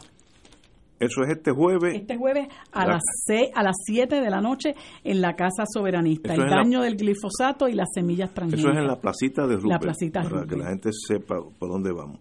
Bueno, compañeros, eh, continuamos con Fuego Cruzado. Lo que la noticia, la única cosa positiva que eh, hemos tocado hoy, eh, la suben tarifas a los cirujanos dentistas en Puerto Rico. Había y hay un, una emigración de dentistas en Puerto Rico. Por ejemplo, en mi caso personal, yo perdí dos dentistas el año pasado. Uno se fue para, está en Colorado y otro está en New Jersey. Eh, y es sencillamente porque llegó un momento que, que le costaba ejercer la profesión a través de estos fondos del gobierno, la tarjeta de salud, esa burundanga. El plan de salud del gobierno pagará en promedio 37.8 más a estos profesionales, con una asignación de 17 millones del Fondo Federal. Espero que Yaresco lo permita. Pero a partir del primero de julio, los cirujanos dentistas verán un alza en sus tarifas, un promedio de 37.8 comparado con el que pagaba el plan de salud del gobierno en el 2017, indicó el gobernador. Es la primera vez que se crea este tipo de estructura en la reforma de salud, dijo el mandatario. de más está decir, muy merecido para estos señores que estudiaron mínimo ocho años de universitario, eh, muy competitiva, esa, salieron con unas deudas estrambóticas, el que menos sale sale con 200 mil dólares en, en deuda y, y, sencillamente pues tenían que irse de Puerto Rico y se han ido más de mil dentistas de Puerto Rico bajo bajo el criterio este de que no puedo existir en, en nuestra patria. Buena noticia, buena noticia por el gobierno. Dentistas solamente no. Nosotros hemos perdido muchos médicos especialistas importantes, eh, enfermeras, maestros, policías, ingenieros, por la misma precariedad en la que estamos viviendo y yo no sé cómo un gobierno puede plantear que va a transformar el país o que nosotros tenemos un repunte económico. El otro día estaba el canciller diciendo que había un repunte económico porque habían aumentado la, la, venta de inmuebles de más de 500 mil pesos. digo, pero ¿dónde vive este señor? Yo digo, pero ¿y dónde vive este señor? El canciller, al de la barcaza al del avión que. El Comodoro Rivera Marín. Y el avión apareció. No, no, no, es hombre. Ahora mismo debe estar. Bueno, y está de gobernador interino, porque como el gobernador se fue a recaudar fondos mm. con los consultores de la oh. Junta de Control Fiscal allá en Nueva York, porque todos comen del mismo plato. Todos comen del mismo plato. Un ex abogado de la Junta le está organizando. Sí, le está organizando a los módicos 2.700 dólares. 2750. Oye, yo lo noto ustedes como negativos. Oye, yo no sé qué Oye, pero tengo una noticia bien positiva. Bueno, ya. esta mañana la leí y me llenó de, mucha alegría. Y para Fuego Cruzado, pues obviamente, tratándose de quién se trata, es de una alegría mayor. Noticel publica esta mañana que cinco artistas puertorriqueños, entre ellos la hija de nuestro querido hermano y compañero Carlos Gallizá, Sofía Gallizá, van a exponer sus obras de arte en el Whitney en el Whitney Biennial del Museo de Arte Americana Whitney. Según reporta el periódico el New York Times, eh, Sofía Gallizá se enfocará en exponer antiguas tomas de noticiarios estadounidenses sobre la batalla de nieve, eh, que esto fue cuando Doña Fela, eh, Doña Felisa Rincón de Gautier, trajo nieve por primera vez a, Puerto Rico. Yo estuve allí. ¿Tú estuviste allí? Sí, yo sí, yo estuve. No, no me digas sí, eso. me metí sentimiento. yo me metí. No, yo, esa fue tu primera tu, primera experiencia de delirio con la estadidad. Con América. sí. de ahí para abajo soy otro hombre. Sí, ahí vino tu trauma. Ya yo entiendo. O sea, de ahí es que viene. Oye, llegó bastante fresca la, la, la, nieve. Mira, pues esta, estas grabaciones que va a exhibir Sofía provienen del Archivo Nacional del Estado de Maryland y ella las usó en una instalación de video de dos canales que estará reeditando.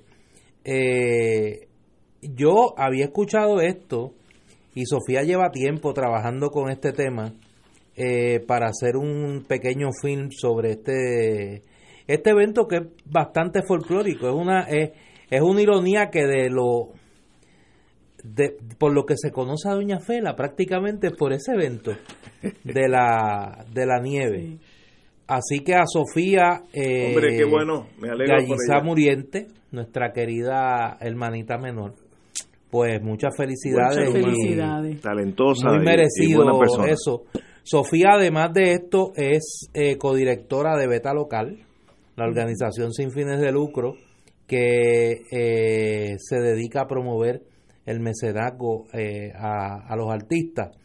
Además de ella, se van a estar presentando en el Biennial Lidera Nono, Michelle Nono, Nivia Pastrana Santiago y Daniel eh, Lynn Ramos. El Whitney Biennial es un evento artístico desarrollado en el Museo de Arte Americana Whitney.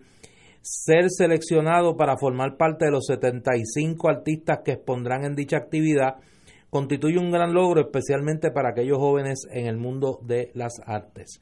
Así que vaya a Sofía, eh, nuestro, eh, nuestro abrazo por este, por este muy merecido reconocimiento. Estamos totalmente de acuerdo. Sé que allá donde nos vemos a Carlos debe Carlos debe estar orgulloso. Muy bien. Así es. Oye, antes de ir a la pausa, tenemos que despedirnos eh, en el sentido oficial de la ex fiscal Iris Meléndez, que todos los que hemos estado en ese mundo la conocimos, una persona muy honorable. Eh, luego finalizó sus años como FEI, eh, pero siempre agradable, fina, elegante a la misma vez. era fiscal de verdad, estudiaba sus casos y representaba al Estado en torno a los clientes, pero yo nunca puedo decir que tuve un sí y un no con ella, sino esa cordialidad de profesionales. Eh, me llamó, me lo recordó el compañero Arian Duce, que quiere indicar que aunque siempre estuvieron en diferentes lados de la trinchera, eh, él reconoce su profesionalismo y su elegancia como mujer que fue y como fiscal que rindió servicios en Puerto Rico. Así que nos despedimos ah, de, Iris Meléndez con el mayor de los respetos. Compañera. Sí, yo la conocí hace muchos más años de los que quisiera acordarme. Cuando yo era abogada de la Sociedad para Asistencia Legal, ella fue fiscal en la Fiscalía de San Juan. Y aunque yo no vi así muchísimos casos con ella, este sí debo decir que siempre la recuerdo como una persona sencilla y muy seria y yo siempre la respeté por eso. Después este ella siguió, siguió otros rumbos, ¿verdad? Y luego supe que estaba en el FEI, pero siempre la distinguí como una persona seria y, y así la recuerdo y lamento mucho que haya partido, me enteré, alguien me había comentado hace unos cuantos meses que estaba enferma, pero no sabía y parece que era eh, cáncer lo que padecía, así que yo lo lamento y, y le expreso mi solidaridad a, sus familiares y amigos, ¿verdad?, que sienten la pérdida de la fiscal Meléndez. Me uno a las palabras de ustedes, conocí a la, a la fiscal Meléndez, una extraordinaria profesional, muy seria, eh, dedicada a la búsqueda de, de, la justicia y de su trabajo en el Ministerio Público, así que que vaya a, a su familia las más sentidas condolencias. Estamos totalmente de acuerdo. Señores, tenemos que ir a una pausa, son las cinco y seis y media. Fuego Cruzado está contigo en todo Puerto Rico.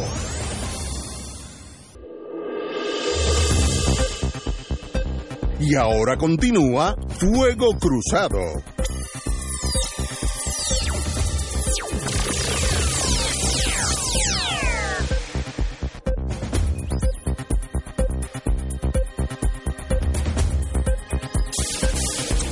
Amigas y amigas, tenemos una magnífica noticia de nuestro hermano Normando Valentín. Será el ancla en la tarde en Guapa. Eh, Jorge Gelpi estará en la mañana de, de manera temporera. Los dos son excelentes, pero Normando Valentín lo conocemos ya unas cuantas, unas cuantas noches que hemos pasado juntos en este mundo de la radio. Y la noticia dice que el periodista Normando Valentín deja, dejará las ediciones de Noticias Matutinas, no se tiene que amanecer ahora, de Guapa para integrarse como la figura central en Noticentro Edición Estelar, que inicia el lunes 20 de mayo, lunes que viene a las 4 pm.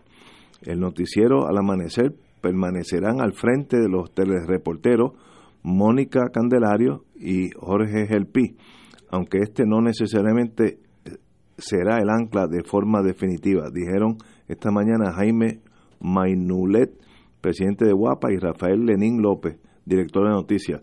Así que felicitaciones a Normando, que ese hombre lleva unas cuantas eh, aventuras en la radio. Muy buena persona, muy talentoso y siempre de con buen humor, que eso lo hace muy, muy especial. Así que felicitaciones, Normando. Felicidades a Normando, compañero de estudio allá en la UPR en Río Piedra.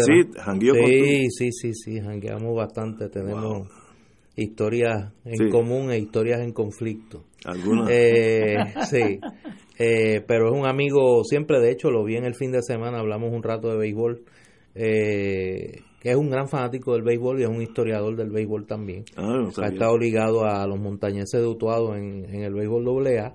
Eh, y yo creo que sale perdiendo con el cambio de por la mañana por la tarde. Él sabe por qué, es un chiste interno. Pero eh, le deseo lo mejor. Obviamente va a estar en el, en el noticiero de, de mayor audiencia. Y es parte de los cambios que está haciendo nuestro hermano Rafael Lenín López. Muy bien. En Noticentro 4. Talento le sobra, Lenín. Me alegro por, por, por Lenín. Me alegro por Mónica, que sale de Normando.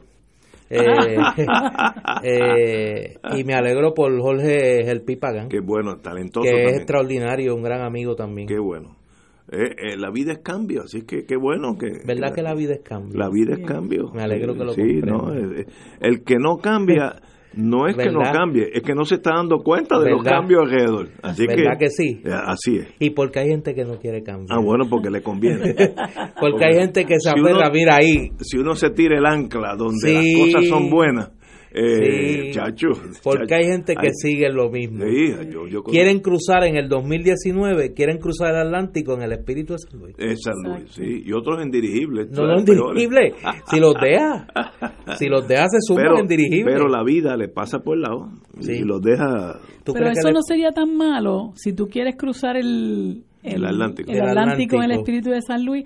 Eso no sería tan malo si tú fueras Chencho, el de Sí, Barrio sí. Mamelle, pero cuando tú diriges un país o tienes aspiraciones a liderato, pues, pues eso le hace daño al país. Y, y hay alguna gente que está anquilosado en esa, en esa visión. Usualmente porque le conviene el no cambio. Por miedo o por conveniencia, No, no, lo que hablábamos la semana pasada. Yo creo que la grande la, la gran mayoría de las gente Ninguna que- de las dos es buena. exactamente Aunque yo, yo a los que no entiendo es a los que saben que el cambio es mejor y aún así se Se resisten, a cambiar. sí Se resisten. usualmente hay dinero envuelto un estatus social No, y el miedo, el miedo. y miedo a jalar El gatillo que eso también es más fácil eh, no hacer nada y dejar que la vida ahora la vida te alcanza y, y sigue caminando sin ti Pero yo digo, como decía aquel hombre sabio, que lo dijo en marzo de 1933,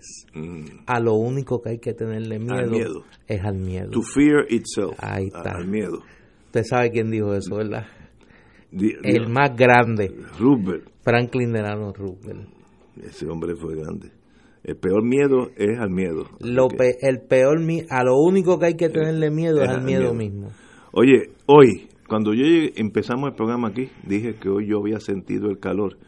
Eh, Brutal. el Servicio Nacional de Meteorología me da la razón. Hoy fue 93, 93 grados a las 1 y 8 de la tarde, hoy martes en el Aeropuerto Internacional. Empata con una temperatura registrada en 1977.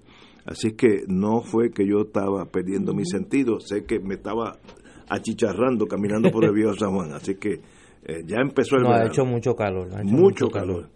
Eh, en una noticia que es negativa, pero de esperarse, se disparan las reposiciones de vehículos en el 2018. El aumento en esta cifra coincidió con el cierre de las moratorias de pagos ofrecidas tras los huracanes Irma y María. Después que pasaron esas dos tormentas, muchas de las compañías que financiadoras de automóviles dieron una moratoria, eso ya se acabó y ahora eh, un total de 17.017 vehículos fueron reposeídos por las casas financieras durante este año. 17.017. Eso es un número, es más, yo no sabía que había tantos carros que reposeer en Puerto Rico, pero de Lo peor de todo es es la proyección de las ventas de carros. Eso está también eh, exagerado. Hace unos días, yo creo hace como una semana, llegó a Puerto Tierra el barco alemán que trae carros de Alemania. Y yo creo que vació, eso es como, como eh, vació 200, 300 carros en cuestión de horas. Y a los, al, otro día no había ninguno allí en, en los muelles, así que se mueven los carros, pero a la misma vez hay un 19% de aumento en reposesión comparado el 18 contra el 17. Obviamente, pues la economía, el que diga que están mejorando, porque los políticos se enamoran de sí mismos, que todo está mejorando, pues eso, por lo menos en la reposesión de, de automóviles, no es así. Es un indicador, un termómetro de la economía de Puerto Rico que obviamente no está mejorando. Bueno, yo oí hoy a este sujeto, la voy, que, que yo sepa no es economista ni cosa que se parezca, diciendo que había un crecimiento positivo de un 3% de la economía de Puerto Rico. Yo por poco choco cuando lo oí diciendo eso. Pero ¿cómo dicen esas barbaridades así? Se quedan, como dice doña Evelyn, fresco y fragante. Se quedan frescos y fragantes diciendo barbaridades como esa. Que la economía de Puerto Rico está creciendo. Sí, porque son temas que mucha gente no entiende y entonces se aprovechan de que de la ignorancia de la gente, ignorancia en el buen sentido, ¿verdad? Porque son temas poquito áridos, un poquito este densos este, muchas veces la gente no se pone a estudiar lo que dice Alameda o lo que dice Caraballo Cueto porque no es lenguaje que ellos puedan entender. Y entonces estos politiqueros aprovechan eso para decirle a la gente cosas muy llanas como que estamos eh, creciendo y la gente se come el, el cuento porque no tiene información en contrario porque muchas veces la gente o no se ocupa en buscar la información o simple y sencillamente aunque traten pues no la entienden este, y de ahí pues que, que se aproveche, ¿verdad? Se apueste siempre a la ignorancia o a la desinformación de la gente y ese es el caldo del cultivo de, de estos este, eh. Lo que te mencionaba ahorita del canciller, que salió a hablar del despunte económico cuando el Nuevo Día sacó una, una una portada de, de, cómo estaban aumentando la compraventa de inmuebles de más de medio millón de pesos y él celebrándolo. Pero por otro lado, un par de días antes sale la Asociación de Bancos a hablar del repunte de las ejecuciones de hipoteca, precisamente porque, bueno, han acabado las moratorias, es lo que se está viendo ahora con lo que dice Ignacio de las reposiciones de vehículos. La gente no las puede pagar y está perdiendo sus hipotecas. Entonces uno dice, ¿despunte para quién? Pues obviamente para un sector privilegiado que es el que eh, con el que con el que se mezcla la, la, la, la, la clase política del país. Bueno, señores, eh, de verdad que estamos en momentos difíciles en este país y no no no vemos eh, no hay luz en el horizonte, al contrario, hay una nube negra. Bueno, por segunda vez en torno a la vista. Se va a poner peor. No digas eso que me da cosa. Sí. Por segunda vez en la vista preliminar contra Zulma Milagros Renta Ramos, acusado por tumbarse 70 mil dólares de la clase graduanda de Perpetuo Socorro, se tuvo que posponer porque esta señora no contaba con representación legal. Eh, bueno, no voy a dar mis prejuicios. La jueza Ada López tuvo que designar al licenciado José Colón Facundo como abogado de oficio y pautó para mañana a las 1 y 30 de la tarde la vista de estado de los procedimientos para determinar las fechas de la vista preliminar. Con esta vista espero tengamos una fecha real para que no tengamos más suspensiones. Mi tesis es, estas personas son manipuladoras Y una forma de tú seguir viviendo, esta gente vive de día a día, es alargar el proceso penal, que es una forma de defensa. El caso que no se ve, caso que no vas a perder. Y sencillamente, pues, el no tener abogado, a veces se manipula eso para alargar. Esta señora, pues, en mi mundo, pues cometió un delito que sencillamente no tiene explicación alguna, ni perdón, en el hecho de que su hija era la presidenta de la clase y ella le tumbó los fondos que su hija tenía bajo custodia, cosa que en mi mundo sencillamente, mientras más vivo, menos conozco del ser humano, porque eso en mi mundo es imposible que suceda, pero hay gente que viven de la apariencia mucho más allá de la realidad y pues genera este tipo de aberración. Que se haga justicia con la señora, no tengo problema. Gracias a Dios que tú no eres jurado. No, no, sí, los que me pongan allí. Porque está con el, fuera. No con, con, el que, con el que le dio a la viejita, no me pongan de jurado porque yo lo, yo lo guindo. Pero uno también tiene que ser honesto, ¿verdad? Si eso es como uno piensa. No, no. Pero uno lo dice, lo que pasa es que yo, uno no se puede olvidar y mucha gente no le gusta esto porque no lo entiende que todas las personas acusadas de delito tienen un derecho constitucional a la presunción de inocencia.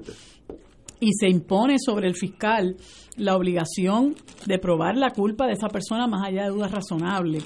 a veces los medios de comunicación pues le hacen daño a esos derechos constitucionales que tienen los acusados porque empiezan a publicar noticias y claro, tienen que publicarlas porque eso ese es, ese es el medio y ese, ese es el trabajo de la del periodismo, pero en muchas ocasiones hasta se eh, se transmite la, la, información de una manera que la gente pues ya comienza a formar opinión este y, y pues entonces la persona ya llega al proceso sobre todo cuando es un proceso que se ha convertido en algo público pues llega al proceso verdad con esa tacha con dos strikes en contra como dicen. Pero este, esta persona por lo menos ya tiene un abogado de oficio que el tribunal lo asignó y yo no me tengo, imagino que de ahí en adelante lo, ya la, el proceso lo, seguirá. Lo aberrante de este caso no es el dinero, porque los seres humanos somos imperfectos.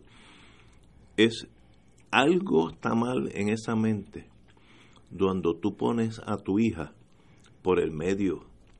Eso no, en mi mundo no, no, tal vez yo soy demasiado de, de pero hay que ver qué es lo que, lo, cómo, qué desfila no, de la prueba, ¿verdad? Porque si eso pasó, no debería mire, es más, más allá de los 70 mil dólares. Tú hacerle eso a tu hija, no, sencillamente en mi, en mi mundo no existe eso. Y bueno, pues ya el sistema se encarga. Bueno, si, si es que tienen conciencia, estoy siendo bien eh, prejuiciado en este caso porque lo estoy. Vamos a una pausa, amigo. Fuego Cruzado está contigo en todo Puerto Rico.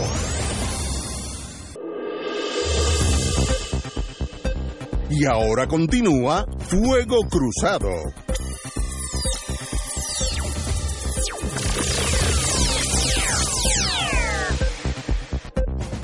Back in the US of A, amigos y amigas, la Junta declara incumplimiento. Esa Junta, muchachos, un mal, un mal que me persigue. ¿Te acuerdas aquella canción? Un ser que te persigue. Un ser que te persigue.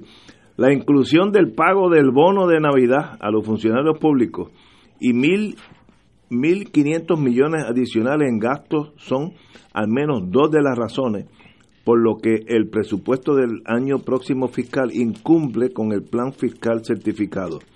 Ayer, el ente a cargo de las finanzas del país divulgó una carta de la señora Yaresco que le notifica al gobernador que tras el incumplimiento debe hacerle revisiones sustanciales al presupuesto. Además, debe proveer información adicional todo, todo antes del 17 del mes en curso, que eso es ya mismo. De inmediato el gobernador puntualizó que el gobierno no cederá ante la insistencia de la Junta de reducir las pensiones o eliminar el pago del bono de Navidad. No vamos a transigir, simplemente no va a no no se va a transar. Yo creo que el gobernador está correcto en eso si esta gente quiere quitarle eso, que ellos usen la fuerza bruta y ellos sean los que le quiten el bono y, lo, y, lo, y los gastos mínimos para arreglar el país, las carreteras, la infraestructura. Hágalo usted, la señora Yaresco, y no yo. Yo como gobernador exijo que eso sea así. Así que en ese... Y lo van a hacer. Bueno, pero que como lo, han hecho en los pasados dos presupuestos. Pero, que lo hagan ellas, que lo haga la Junta, no yo. Sí, pero Ellos eso tienen es- poder para hacerlo. Ayer hablamos un no poco de a- ayer hablamos un poco de eso y esta película la hemos visto dos veces. Esta es la tercera parte de esta de este sainete, esta comedia del gobernador. Él va a hacer todas esas expresiones, ya mismo el presidente del Senado se rasgará las vestiduras allá, amenazará, dirá que le va que va a citar a Carrión bajo desacato y a Yaresco también y al final no harán nada como pasó el año pasado, como pasó el anterior. Decisiones valientes. Mire, dígale al secretario de Hacienda, ordénele como gobernador que el presupuesto que él va a acatar es el que apruebe la Asamblea Legislativa. Y detenga los desembolsos a la Junta de Control Fiscal. Ah, que le cuesta la cárcel, le cuesta la cárcel. Muy, muy bien. Pero es que los principios a veces hay que defenderlo a costa de la libertad, estoy de acuerdo con la eso. libertad personal. Lo que pasa es que aquí no se puede, aquí no se puede dar batalla sin estar dispuesto a, a hacer los sacrificios que hay que hacer. Y el gobernador lo que ha hecho son ejercicios retóricos. Él quiere salvar las pensiones. Él quiere poner a la Universidad de Puerto Rico por encima de cualquier consideración. Que tome las decisiones que hay que tomar, independientemente del costo político y personal. Yo pero no lo va a hacer. estoy de que se acuerdo enfrente, Y eh, que se eso es lo que enfrente. tiene que hacer, enfrentarse, porque para someterse, lo que estábamos hablando ahorita de los Eso alcaldes, para someterse eso lo hace cualquiera. Ahora, que no venga con este cuento, porque cuando él aprobó el primer plan fiscal, que lo celebró muchísimo en algo que yo no sabía ni que existía, que se llama el jardín hundido, ahí había recortes a las pensiones. Y eso se incluyó en el, en el, en el presupuesto que él, que él eh, sometió a la Junta. Así que no venga ahora con, con esta este sonsonete, porque la realidad es que nadie le cree. Él, él cuando ve que eso le va a resultar en, en pérdida de votos, que eso es algo que el pueblo realmente no le va a perdonar, como cuando vio este el, el año pasado el asunto del bono también y lo pagó. Él sabe que eso, a la gente, eso aquí la gente no se lo va a perdonar, ah, pues entonces saca pecho. Pero mientras no, mira, la universidad, él ni con una vara larga la toca porque él es uno de los principales verdugos de la universidad. La ley 80, que es un instrumento tan importante para la tenencia del empleo de los trabajadores en el país, también la quería echar por la borda. Toda la reforma laboral que hizo despojando a los trabajadores de conquistas que, han, que, han, que le han costado sudor y sangre eh, y sacrificio. O sea, Ahora viene con lo de las pensiones porque sabe que eso sí eh, le va a afectar a su imagen Pero- política. y si él está malito ahora, entonces sí que se va a poner peor como se meta con las pensiones de la gente. Yo vuelvo, no, no estoy aquí para darle consejo al gobernador, yo no soy parte de su gabinete, etcétera, pero qué bien que dijo que no va a ceder en esa. No ceda. Ah, que el gobierno federal quiere entrar allí con, con un bulldozer, tumbar la, tumbar la fortaleza, que lo haga, pero usted no sea el que jale ese gatillo, porque eso esta junta quiere que los locales, como yo le llaman locals, los nativos, sean los que le metan caña a los nativos. No, que usted, la junta, sea la que corte esos, esos beneficios. Que ningún puertorriqueño se atreva a hacer una cosa así. Ese es mi más profundo y sincero consejo. Eh, eso sería, pasaría a la historia como un verdugo de tu propio país, que eso pues, no hay peor castigo que la historia. De- y eso, y estoy hablando de un, frente a un historiador que sabe de eso más que yo. Que la historia te alcanza. Señores, we have to go. Así que esta mañana, eh, miércoles, estaremos aquí a las 17 horas. Amigos, hasta mañana.